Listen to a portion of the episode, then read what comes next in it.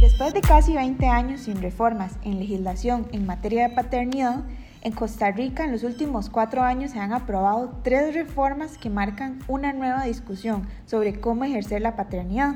Sin embargo, estos cambios han estado permeados por un contexto internacional de muchísima incertidumbre. La pandemia por el COVID-19 nos cambió la vida en tantas formas que incluso se volvió un nuevo referente temporal. Cuando nos preguntan por algo, muchas veces nuestras respuestas hacen referencia a antes de la pandemia o incluso desde que empezó la pandemia.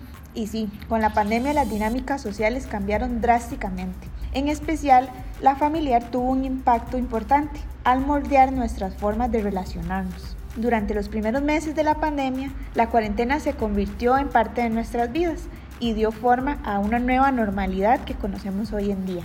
Esta nueva normalidad fue diferente para las familias que vivían juntas y para las familias que no vivían juntas. Si bien no era una situación fácil para nadie, para las familias que vivían juntas, los nuevos desafíos de la pandemia no incluían el hecho de que los padres, pues en su mayoría hombres, no pudieran interactuar físicamente con sus hijos e hijas.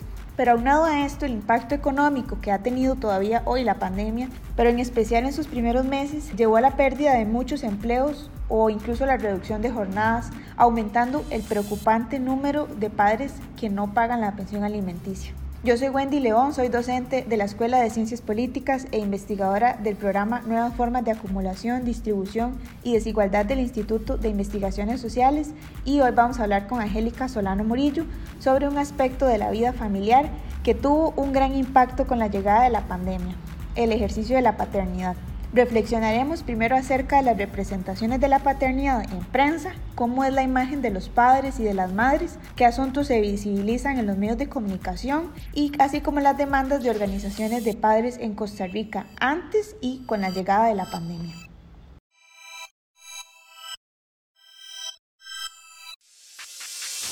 Está lloviendo resto. Apenas como pareció dormir un ratico. Dale, apurate. Poner el plástico a los sillones y ayúdame a levantar los muebles para que no se mojen. Ya llegué, mamá. Hey, ya voy llegando. ¿Me puedes salir a recoger por si acaso? Sebas, ¿cómo hago para subir esta foto a mi perfil?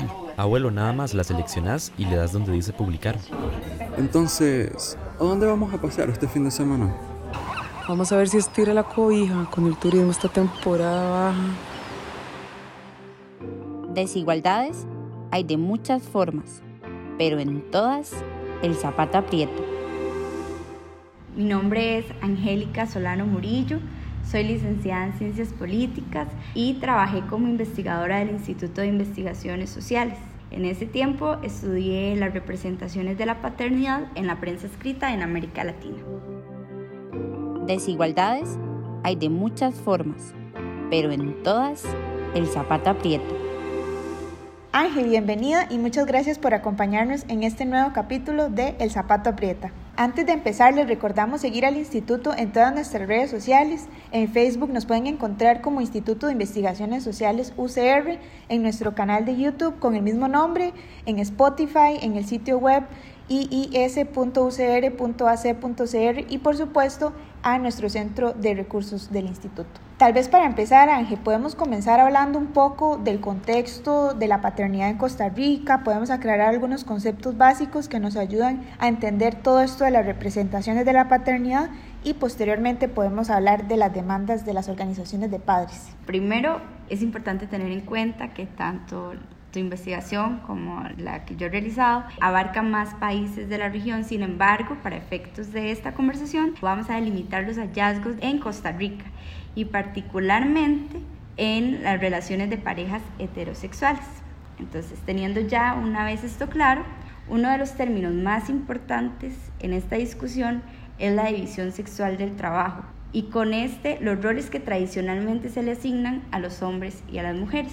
Entendemos la división sexual del trabajo como la asignación de tareas y responsabilidades según el sexo. Por lo tanto, los roles tradicionalmente asociados a las mujeres son los de cuidado y trabajo doméstico, mientras que en el caso de los hombres son las tareas de proveer económicamente. Además, otro aspecto a tener en cuenta es que Costa Rica se enfrentó a transformaciones en la organización de las familias producto de la segunda transición demográfica.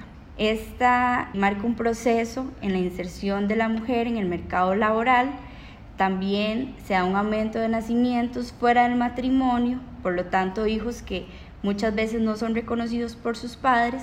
También se da un aumento de separaciones y divorcios y la prevalencia de uniones libres, entre otros factores que modifican las relaciones familiares. Por otro lado, podemos destacar los hallazgos de la doctora Juliana Martínez, quien ha estudiado de cerca cómo los estados reconstruyen la paternidad en América Latina.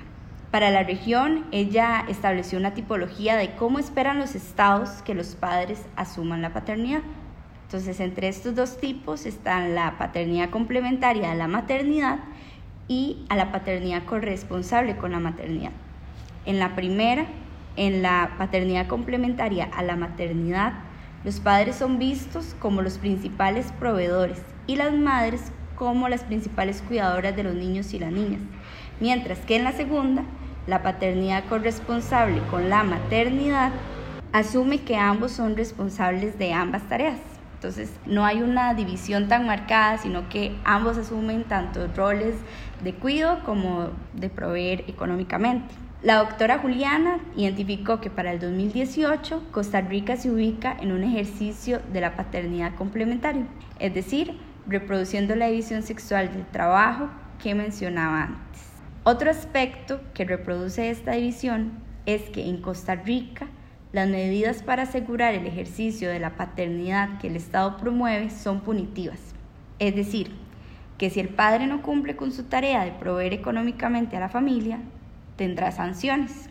Específicamente algunas como el embargo del salario, allanamiento cuando el deudor se oculte, prohibición de salida del país e incluso cárcel, también conocido como apremio corporal.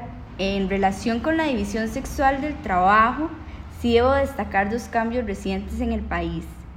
Primero fue la reforma del artículo 35 del Código de Familia en el 2019 este modificó no solo en cuanto a quién debe pagar, que anteriormente se establecía que el marido era el principal responsable, sino también se pasó a considerar el trabajo doméstico no remunerado en el hogar y al cuidado de los hijos e hijas o familiares dependientes como una parte de esta contribución al hogar.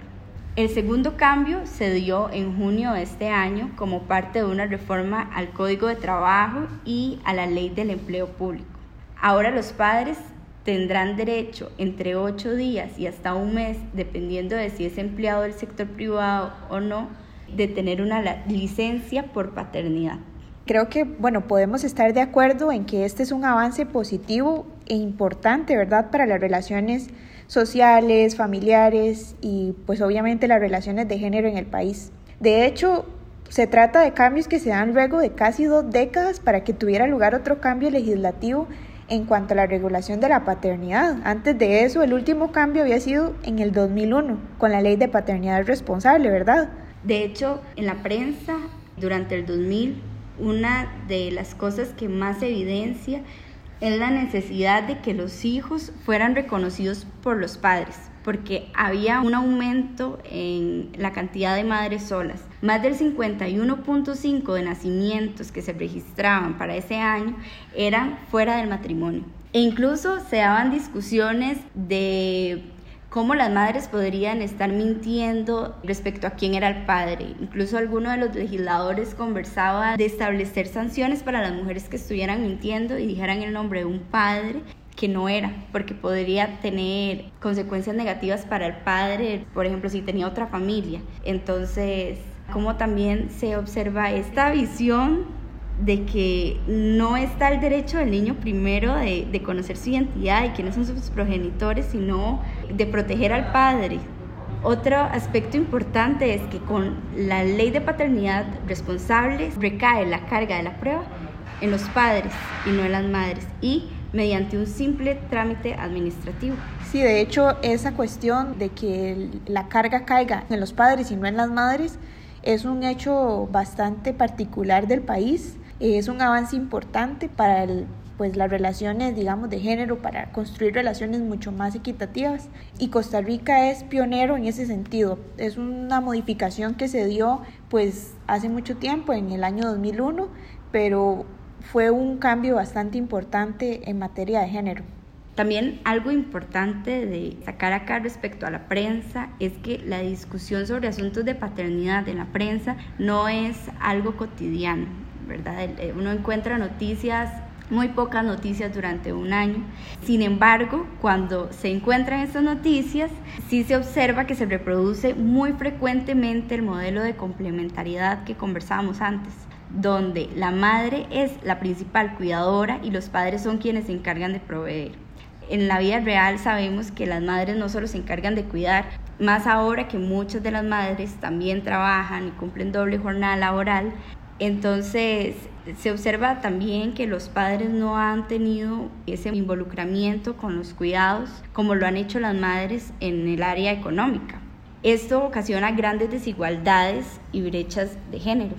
Bueno, en ese sentido, ¿verdad? La modificación del artículo 35 del Código de Familia que nos comentabas hace un ratito intenta sopesar el aporte tan importante que significa el trabajo doméstico no remunerado, que a mí me hace mucha gracia porque el trabajo doméstico no remunerado son todas esas tareas, como dice Juliana Martínez, que solamente se ven cuando no se hacen. O sea, todo este trabajo de cocinar, lavar, planchar, limpiar, que son tareas que, bueno, para nadie es un secreto que son desarrolladas mayormente por las mujeres. De hecho, los estudios de tiempo respaldan esto. El INEC, ¿verdad? Para el 2017, en el último estudio que hizo al respecto, descubrió que los hombres dedican hasta un 50% menos de tiempo a las labores del hogar que las mujeres, incluso cuando los dos trabajan, o sea, cuando los dos proveen económicamente en grupo familiar, las mujeres siguen teniendo una recarga. Entonces creo que podríamos afirmar que la representación que se da en los medios pues es bastante precisa de la realidad, donde aún existe una marcada división de las tareas de manera pues bastante tradicional. Esta división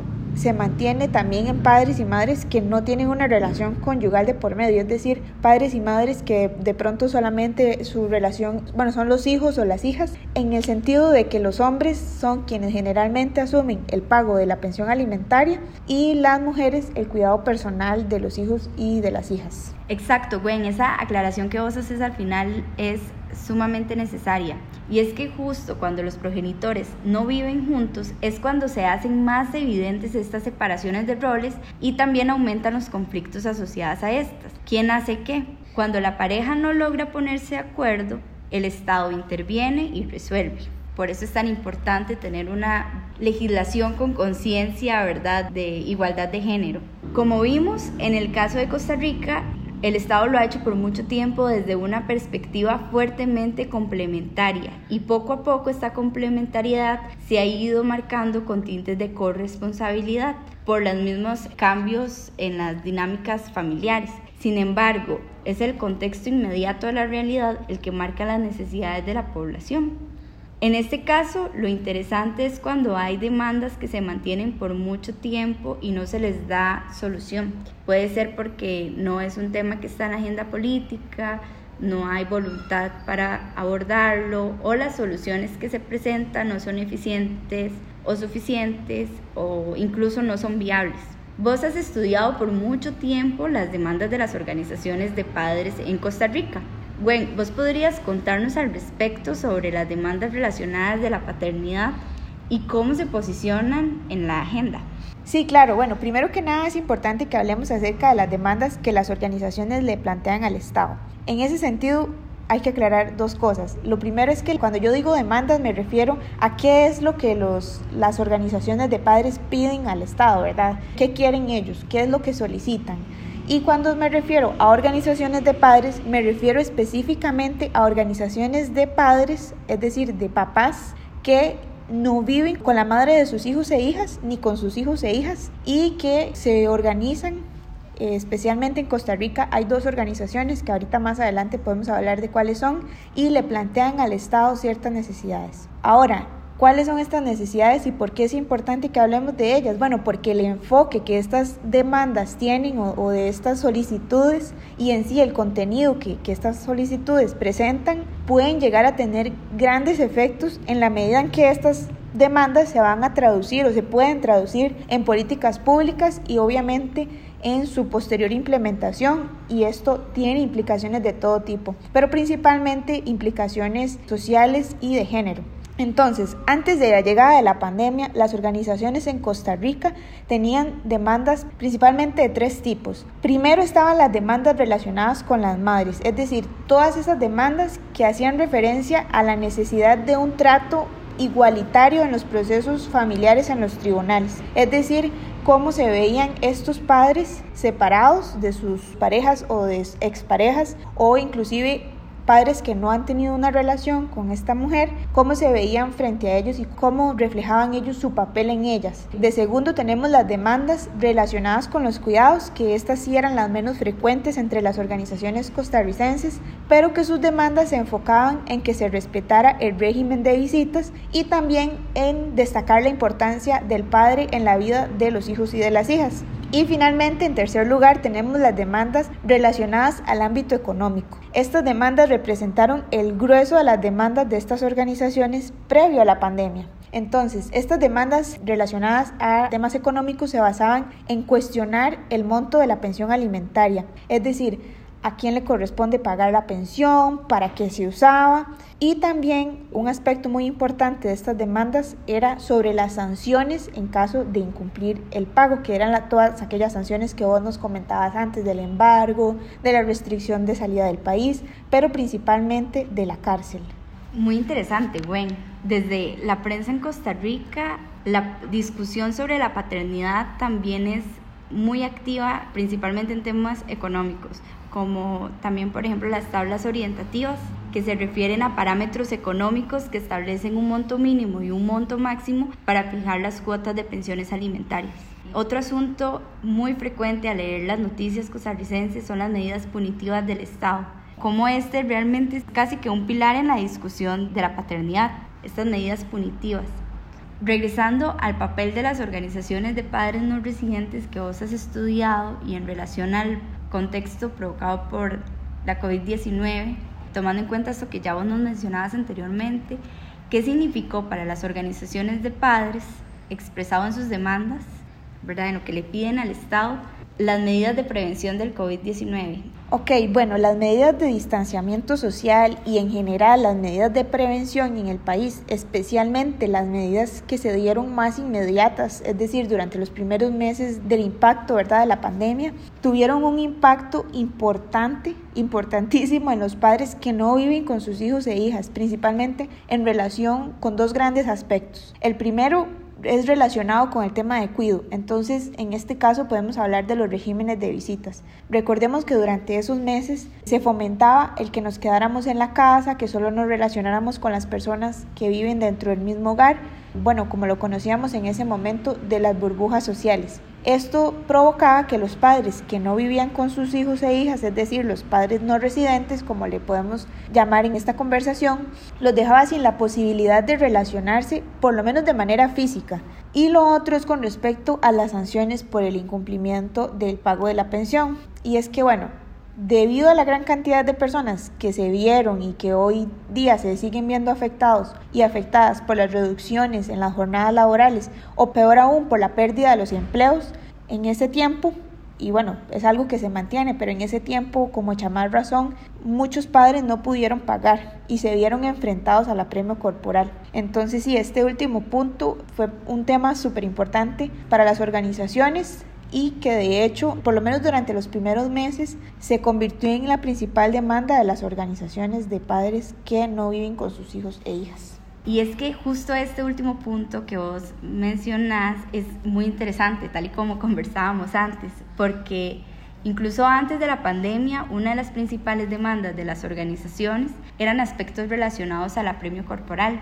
Desde la prensa se relatan historias de abusos y errores hacia padres que fueron encarcelados o privados de su libertad sin razón justificable. Por ejemplo, padres que alegan que tenían cuotas por pensión alimentaria muy altas y que por eso no les podían pagar, o incluso errores de padres que habían pagado ya la pensión y no se registró adecuadamente, entonces llega la policía y los detiene, pero o sea, no había razón del por qué los detuvieran. Y así hay muchas historias más de padres que expresan en los medios de comunicación cómo también han sido abusivas estas detenciones y, también erróneas. Teniendo en cuenta entonces que el apremio corporal ha sido un tema muy frecuente y una realidad durante casi que todo el, el, el tiempo de estudio, cómo han cambiado los argumentos de las organizaciones relacionados al apremio corporal antes y durante la pandemia.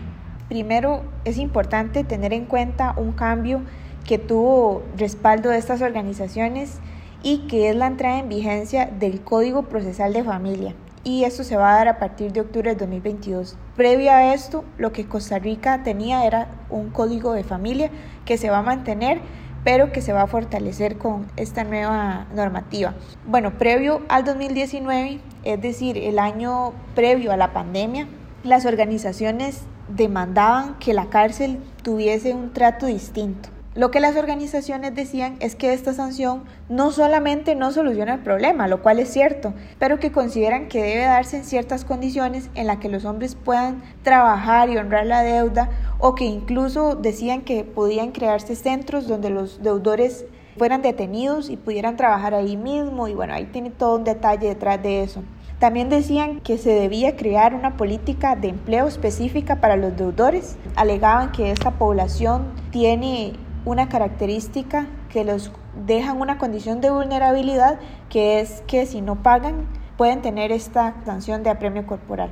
Es cierto, la cárcel no soluciona el problema, pero es que también es cierto que para el 2014 solo 4 de cada 10 personas menores de edad que no vivían con ambos padres contaron con el apoyo económico paterno, entre los cuales aún así hay, hay apoyos que son discontinuos o que son incompletos. Ahora bien, el nuevo Código Procesal de Familia, que como decía, tuvo el apoyo ¿verdad? de estas organizaciones y, que ese apoyo lo podemos ver especialmente en el artículo 284, lo que dice básicamente es que da la opción para que los deudores puedan salir desde las 5 de la mañana a trabajar o a buscar trabajo. Eh, estos deudores que se encuentran en esta condición deberían entonces regresar al centro penal a las 8 de la noche y el plazo máximo para que se dé este permiso es de seis meses. Algo también importante que este código incluyó fue la gradualidad, de manera que la primera orden de apremio se gira por hasta dos meses, la segunda por hasta cuatro meses y a partir de la tercera ya por seis meses. Antes de esto, la primera detención podía ser de seis meses. Bueno, y es que esto responde a algunas de las demandas de estas organizaciones, pero con la pandemia la demanda era más bien que se pausaran las órdenes de apremio, debido a que, bueno, las condiciones de hacinamiento que se estaban presentando en el módulo de pensiones de la cárcel eran situaciones que propiciaban el contagio del COVID, ¿verdad? Bueno, estas organizaciones presentaron en ese momento un proyecto en el que se proponía que instituciones públicas como el IMAS pagaran un subsidio para cubrir las necesidades básicas de las personas menores de edad. Y bueno, con todo esto, tal vez una persona que está escuchando este podcast, ¿verdad, Ángel? Podría preguntarse cómo alguien podría estar en desacuerdo de que una persona que no está pagando pensión porque no puede, y reciba pues el beneficio de no estar en la cárcel y tener la posibilidad de buscar un trabajo y que además en ese mismo momento sus hijos e hijas puedan recibir un subsidio básico para cubrir sus necesidades básicas. Claro, pocas personas podrían estar en desacuerdo con eso, pero creo que aquí es importante tratar de ver el panorama completo. ¿Y qué quiero decir con esto? En Costa Rica a los padres se les ha pedido históricamente que se hagan cargo de proveer económicamente y a las madres el tema de los cuidados, ¿verdad? Lo que vos nos comentabas de la división sexual del trabajo. Entonces tenemos a madres que se encargan de A y a padres que se encargan de B. Cuando cuestionamos que los padres se encarguen de A, que ha sido una de sus principales demandas, ¿verdad? Básicamente el tema de la manutención económica y cuestionamos solamente ese lado y no cuestionamos que sean las madres quienes se encargan de los cuidados, Básicamente lo que estamos haciendo es recargar un lado de la balanza. Entonces pasa todo esto que vos nos comentabas antes. Son madres que tienen que cuidar a sus hijos e hijas y tienen además que enfrentar este nuevo rol en el que ellas también deben aportar económicamente. Todo esto permeado en una sociedad donde las mujeres ganan menos y se les recarga muchísimo más el trabajo. Gwen, si vos nos presentas cifras súper preocupantes y es que este asunto del apremio y de las responsabilidades de los padres es un, es un tema de nunca terminar de discutir. Es que el que el padre dé un aporte económico no es una ayuda a la madre o al hijo, es que es una responsabilidad. Además, es el derecho del menor de recibir apoyo del padre. Entonces, no es como que sea un tema o un asunto opcional. Bueno, en ese sentido, creo que para ya modo de reflexión y de ir terminando, es necesario un cambio cultural, ¿verdad? Y todo cambio cultural va acompañado también por legislación para que los padres asuman un papel más activo e involucrado con sus hijos. Y, y, no solamente en temas económicos, sino también de cuidados. Es que está comprobado también científicamente hay estudios que respaldan que el que un padre esté presente activamente en la vida de un hijo y se encargue de labores de cuidado trae beneficios en la salud tanto de los menores como de los padres. Entonces también hay que generar más discusiones y crear legislación con perspectiva de género para ir avanzando y promoviendo estos cambios, sobre todo que los padres se involucren responsablemente en los cuidados de sus hijos. También, ¿verdad? Es interesante cómo a lo largo de, esta conversación siempre volvíamos al tema de que en Costa Rica se refuerza el modelo de complementariedad, tanto en la legislación como en la prensa. Y se han dado pasos muy tímidos para aumentar o promover el modelo de corresponsabilidad, pero aún hay mucha tela que cortar lo que implica también, como vos decías, este desbalance y esta recarga de trabajo en las mujeres que se ve traducido en la desigualdad de género. Sí, yo considero lo mismo que vos. Creo que es importante que se generen espacios en los que discutamos qué esperamos de los padres y por qué esperamos eso de las madres. Hay unas frases que se repiten mucho y probablemente algunas personas que estén escuchando se puedan relacionar y es que a un padre se le felicita por muy poco y a una madre se le critica por muy poco. Entonces, creo que debemos ir más allá y generar espacios en los que naturalicemos que los padres cuiden y que los padres estén presentes en la vida de sus hijos e hijas más allá de un pago mensual que cubre necesidades básicas, pero necesidades básicas solamente en relación con alimentación, con vivienda, con vestido y no con esas necesidades que también son sumamente importantes de afecto y de involucramiento de sus padres. Entonces, nada, muchas gracias Angélica por tu compañía en este podcast. Muchas gracias a todas las personas que nos escuchan. Una vez más les invitamos a seguir las redes del instituto y a escuchar los otros episodios del Zapato Aprieta. Yo soy Wendy León, nos volvemos a escuchar pronto. Gracias.